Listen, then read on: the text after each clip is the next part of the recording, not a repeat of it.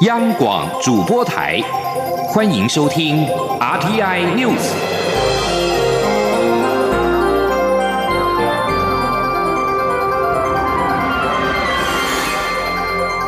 听众朋友您好，欢迎收听这节央广主播台提供给您的 RT News，我是张顺祥。美国国防安全合作署十五号表示，美国国务院批准一项五亿美元的对台军售案，以继续提供亚利桑那州陆克空军基地 F 十六战机的飞行员培训计划与后勤维护支援，而且相关的内容已经通知美国国会。对此，台湾国防部今天表示，十五号美方将 F 十六型机训练案进行知会国会程序，军售案可望在一个月之后正式生效。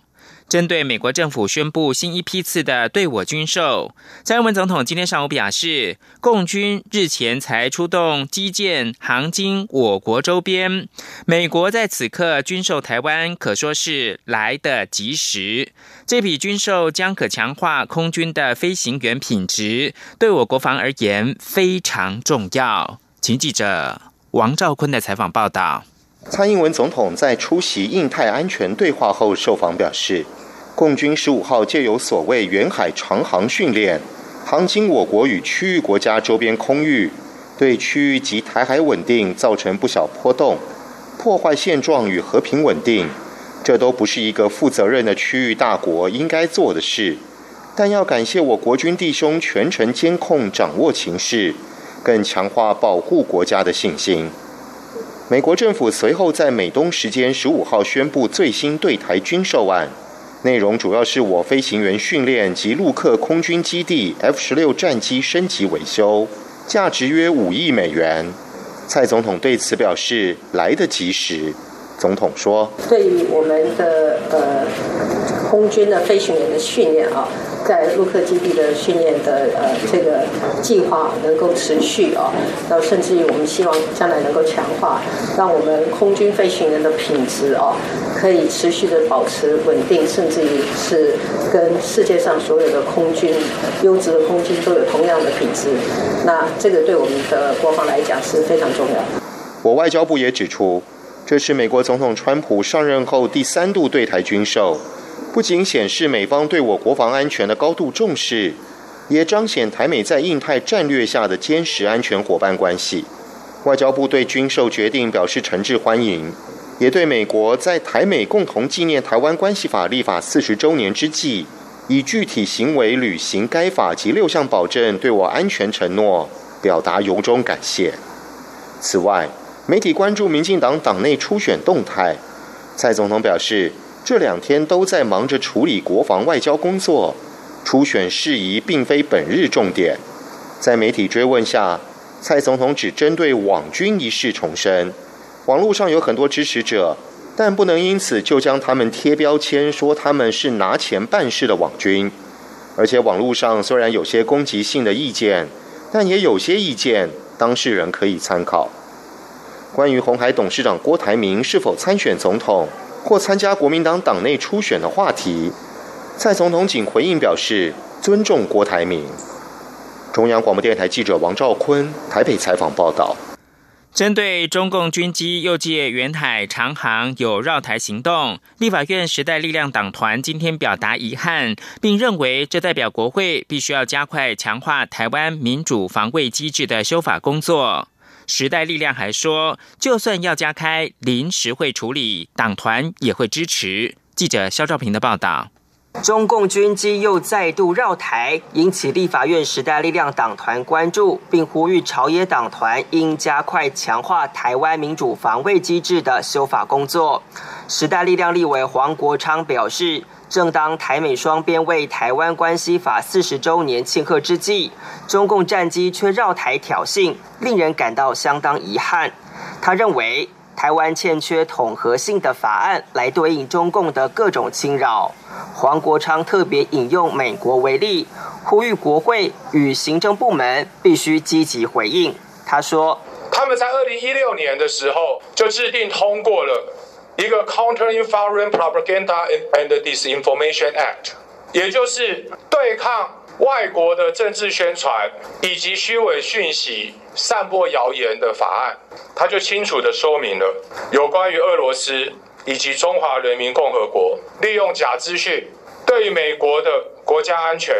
所造成的危害，他们要采取积极的立法措施。我相信中华人民共和国。对台湾所造成的危害以及威胁远远大于此。因此，时代力量希望他们所提出的《我国与中华人民共和国协议监督条例》《两岸人民关系条例》《国家机密保护法》《刑法》《公投法》等修法草案可以尽快完成。时代力量立委石永明说：“关于政治协商，时代力量在《两岸人民关系条例》增第五至三跟公投法的十六条之一，其实我们都有提出来。”也就是将两岸的政治协商门槛拉高。好，那第二个是今天关于泄密中国的法则，好，也就是国家机密保护法以及刑法部分的修正。我相信这应该是蓝绿都有共识的。时代力量认为，在中共不断挑衅下，这届国会必须积极修法，以回应紧急情势，并且强调会支持加开临时会处理。中央广播电台记者肖兆平采访报道。事实上，立法院的内政委员会明天将排审《两岸协议监督条例》，朝野各立委提出了版本众多。不过，台湾公民阵线、经济民主联合今天质疑，各版本的监督条例虽然都肯定谈判前、中、后需有监督规范，但对于监督条例生效之前进度已经进展到后阶段的协议没有过渡条款，他们要求审议当中的协议要设有。溯及退回机制，而所谓的政治协议也要有明确的定义。民团呼吁立委不许打假球。记者刘玉秋的报道。立法院内政委员会十六号将排案审查两岸协议监督条例，朝野多名立委提出版本，行政院的版本则对两岸政治协议的谈判设下高门槛。不过，台湾公平阵线、经济民主联合十六号在立法院举行记者会质疑。国民党、亲民党立委与民进党团所提的版本，对于立法院待审中的两岸协议如何适用监督条例，完全没有任何琢磨。时代力量及民进党立委尤美女的版本，也只有一条盖瓜不完整的规定。经济民主联合召集人赖中强表示，修法应增订审议中协议有过渡条款，行政院应有两阶段评估，并定有退回协议的机制。而针对未完成备查程序，正实施中的协议也同样需设有过渡条款，行政院需办理施行检讨与冲击影响评估，定有重启谈判、终止协议等各种配套。赖中强说：“这里面审议中的协议呢，主指的就是服贸协议，还有租税合作协议。目前在立法院审议中，尚未换文生效。好，那我们主张呢，针对这样的协议呢，行政院要进行两阶段的评估。三一八最重要的一个诉求。”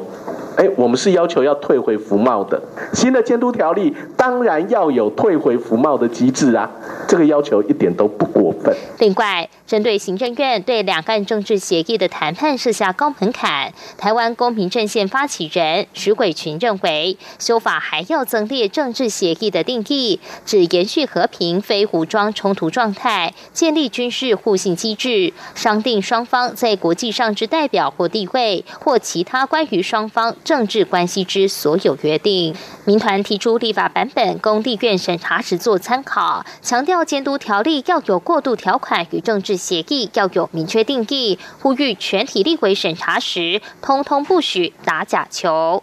中广电台记者刘秋采访报道。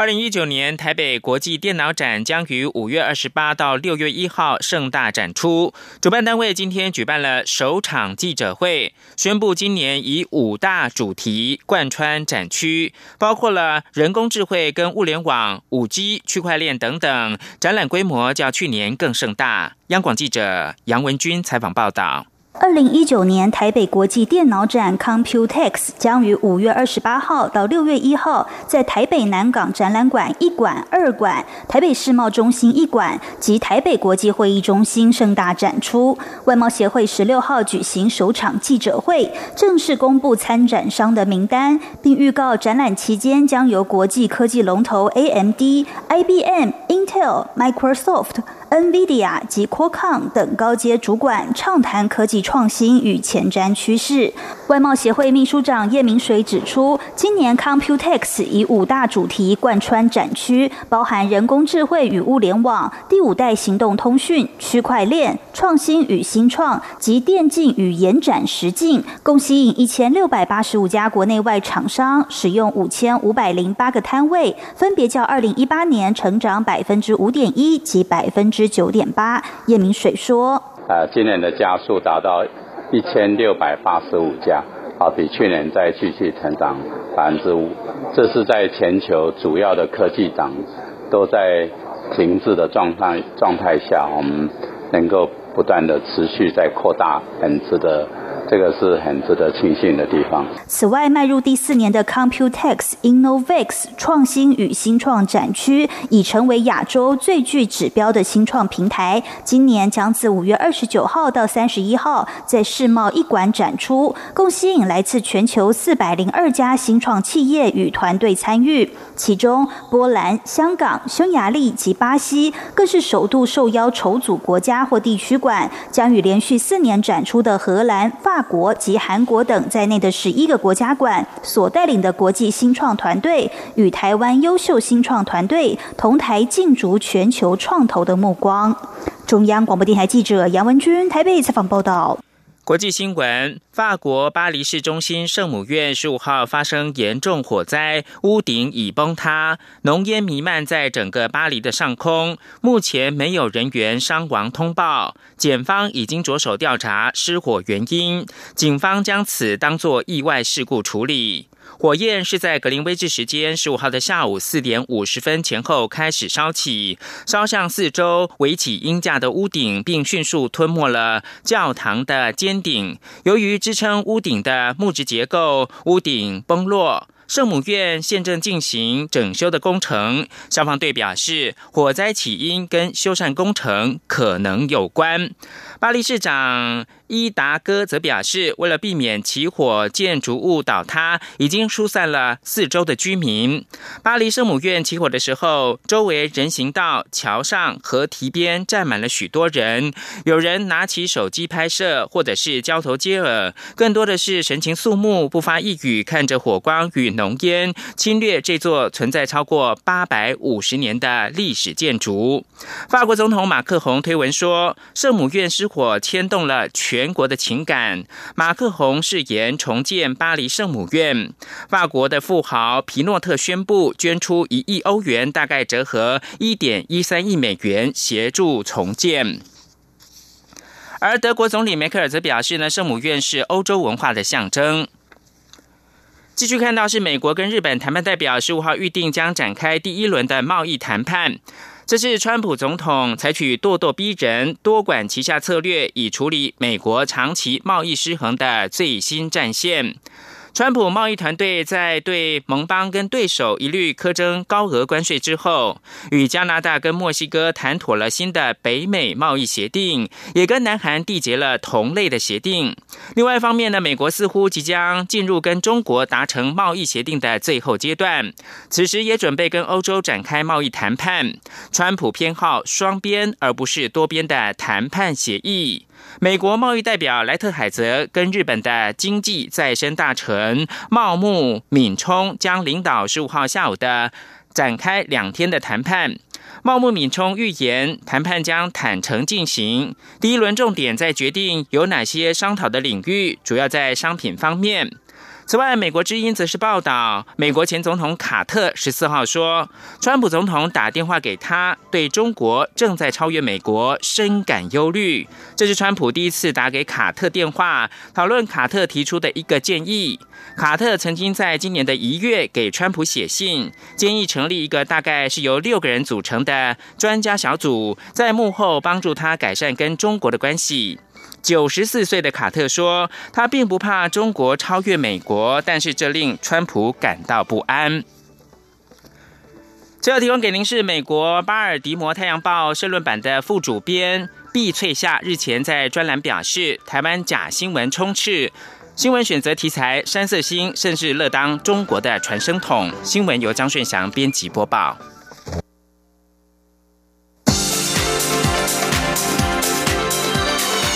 这里是中央广播电台台湾之音，欢迎继续收听新闻。欢迎继续收听新闻，我是陈怡君。美国在台协会 AIT 与台湾的外交部、经济部在今天上午举办了台美全球合作暨训练架构之下的女力经济赋权高峰会。蔡英文总统今天上午出席致辞时，说明台湾致力推动女性赋权方面的努力与成绩。他并强调，身为台湾第一位女总统，她有使命推动女性赋权，希望有一天不再被称为女总统。记者欧阳梦平的报道。蔡英文总统十六号上午出席在台美全球合作暨训练架构 （GCTF） 下举办的女力经济赋权高峰会。总统在致辞时表示，他在上个月访问马绍尔群岛时，出席了第一届太平洋女性会议，讨论如何协助女性开发潜力。他认为，在不断变化的世界中，需要透过这样的合作，一起解决世界面临的问题。总统指出，过去三年，他所领导的政府便一直努力与理念相同的国家合作，像是与美国的全球合作暨训练架构 （GCTF），并致力确保女性赋权是 GCTF 的一大重点。因为他确信，只要有越来越多女性可以追求自己的目标，国家就会更加繁荣，区域也会更加稳定。总统并表示，他也肩负着在台湾及国际上推动女性赋权的使命，希望未来。不再被称为女总统。I trust that you have also seen our determination to promote gender equality in this region. My platform as, the, as a female president means I have a duty to push for women's empowerment at home and abroad. And I will not stop until the term female president is a thing of the past. 蔡总统并表示，女性是经济的中流砥柱，是社会的支柱，因此要创造一个对女性友善、受到支持并能获得舞台的工作环境。自他上任后，台湾政府就一直致力打造让女性可以成长、成功及追寻梦想的环境，而这些梦想是上一代无法想象的。包括台湾海军在上个月出现第二位女性现役一级舰舰长，在一些传统以男性为主的产业，也有越来越多女性领袖。在台湾政界，女性立委及市长占了百分之四十。去年也有许多台湾女性登上富比士三十名单。根据世界银行的二零一九女性经商与法律报告，台湾以九十一点二五分获得亚洲第一，也是全球六个废除所有对于女性不友善职场规范的国家之一。总统最后引用海伦·凯勒的话，表示：“如果是单独一人，能做的只有这么多；如果携手合作，就会潜力无穷，突破限制。因此，他呼吁大家通力合作，让世界成为对女性更友善的地方。”中央广播电台记者欧阳梦平在台北采访报道。AIT 处长厉英杰也在高峰会当中说明了未来台美合作推出的两个新计划，都将女性赋权列为优先。第一个计划是 Star Ups，希望台美一起南进，希望整合台湾、东南亚、美国的新创生态系，并且为世界各地女性创业家赋权。第二个计划是人才循环联盟，因为台湾很多产业人才都曾经在美国留学或工作，这个联盟希望将这个成功经验带到数位时代，合作推动经济体间的人才循环，让台美共同确保未来能够建立一个自由开放的印太地区。二零二零总统大选话题不断，针对是否参加总统大选，红海董事长郭台铭在今天上午出席印太安全对话时受访表示，他自己确实有起心动念，但此事仍需三思，目前得稍安勿躁，他还要好好的思考几天。即使如此，郭台铭已经以总统高度思考台湾的问题，并且表示，对于他一手创建的红海集团，要学会放下。记者王兆坤的报道。红海董事长郭台铭出席 AIT 委托举办的论坛，休息时间受访时拿出手机给媒体拍摄，画面是朋友传给他的一段话。这段话的标题是《五志记沉稳篇》，内容是愚者、痴者、聪者、智者、明者的状态，其中包括稍安勿躁密动梁，三思谋定而后动，和平运转待解冻。郭台铭念完整段话后表示。自己还要再好好想想，我还是要三思而后动才行，稍安勿躁。这是刚刚我的朋友送给我的，四月十六。美国在台协会这两天举办的台湾关系法座谈会以及印太安全对话，郭台铭全部出席聆听，看来相当关心台美关系以及台湾发展。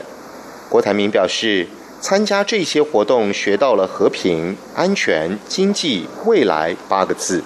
他说：“如果要站在一个总统的高度来思考台湾的问题，和平、安全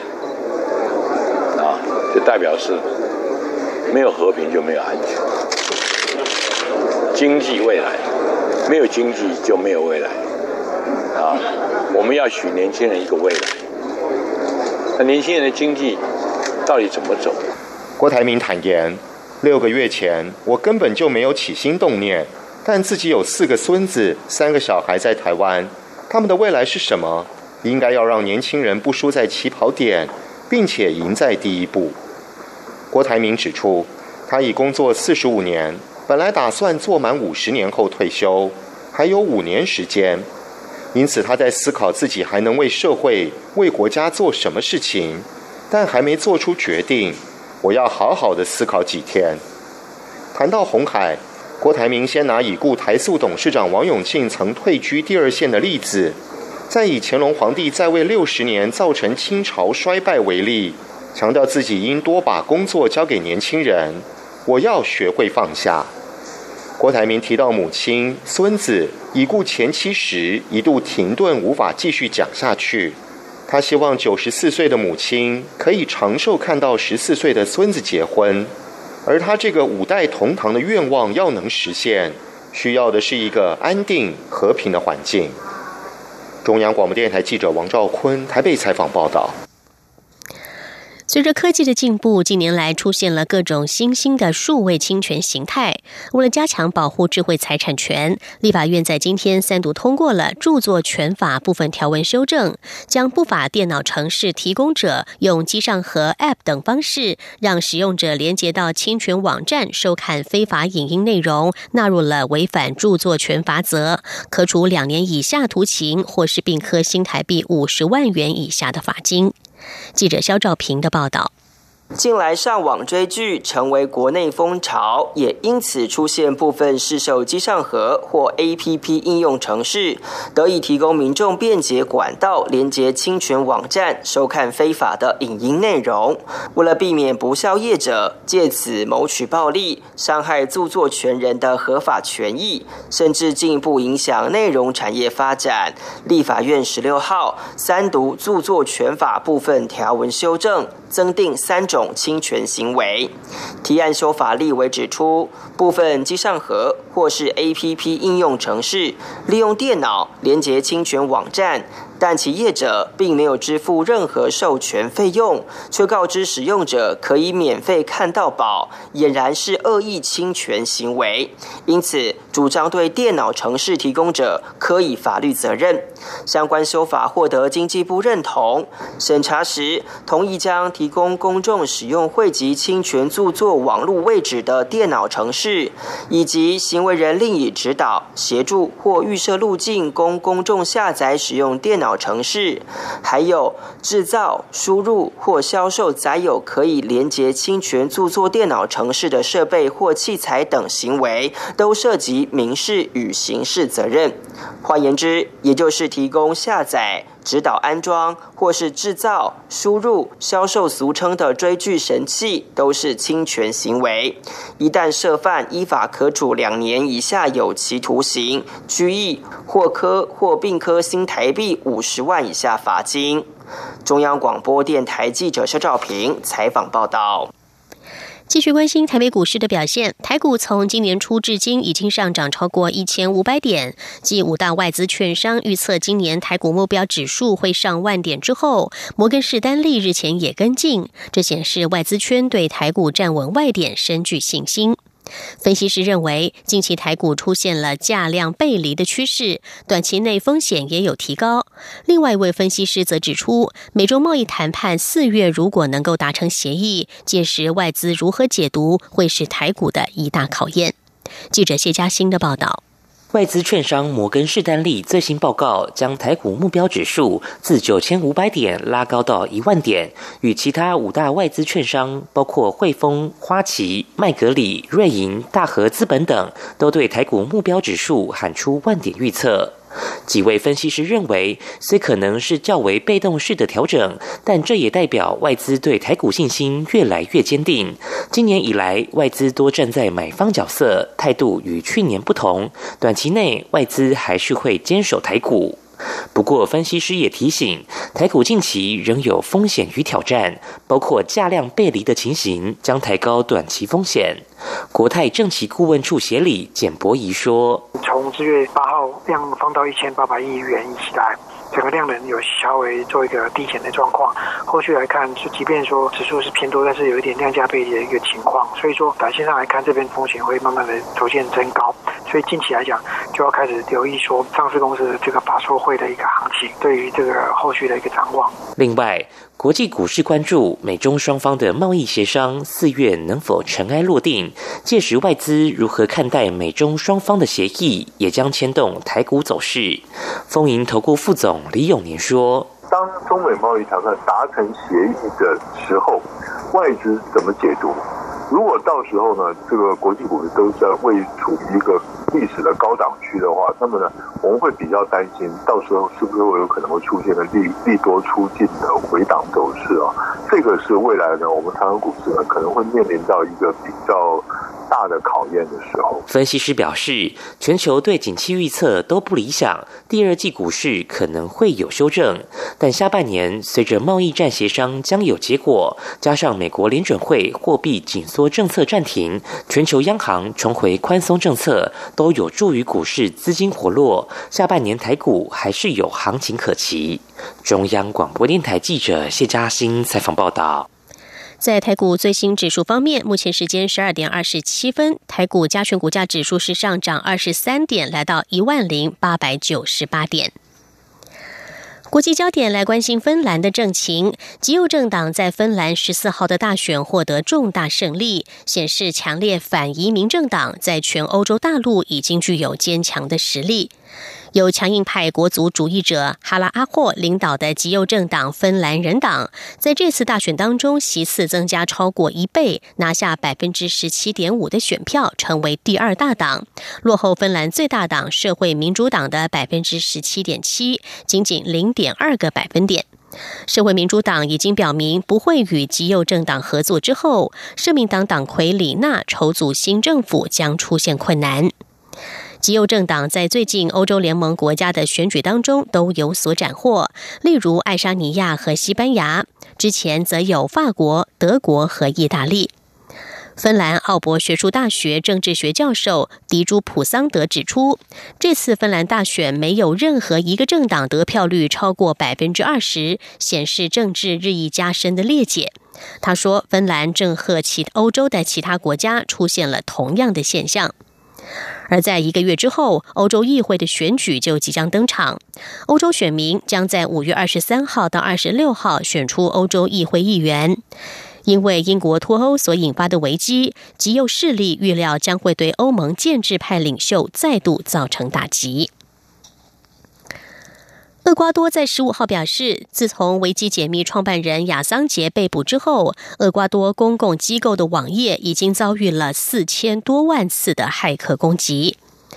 厄瓜多资讯及通讯技术部副部长赫尔表示，骇客攻击从十一号开始，主要来自美国、巴西、荷兰、德国、罗马尼亚、法国、奥地利、英国，也有来自厄瓜多本身。厄瓜多官员表示，受到骇客攻击最为严重的部门是外交部、中央银行及总统府，以及一些政府部会和大学。不过，这些机构的资料都没有被窃取或者是被销毁。以上 T N News 由陈一军编辑播报，谢谢收听。更多的新闻，欢迎您上央广网站点选收听收看。我们的网址是 triple w 点 r t i 点 o r g 点 t w。这里是中央广播电台台湾之音。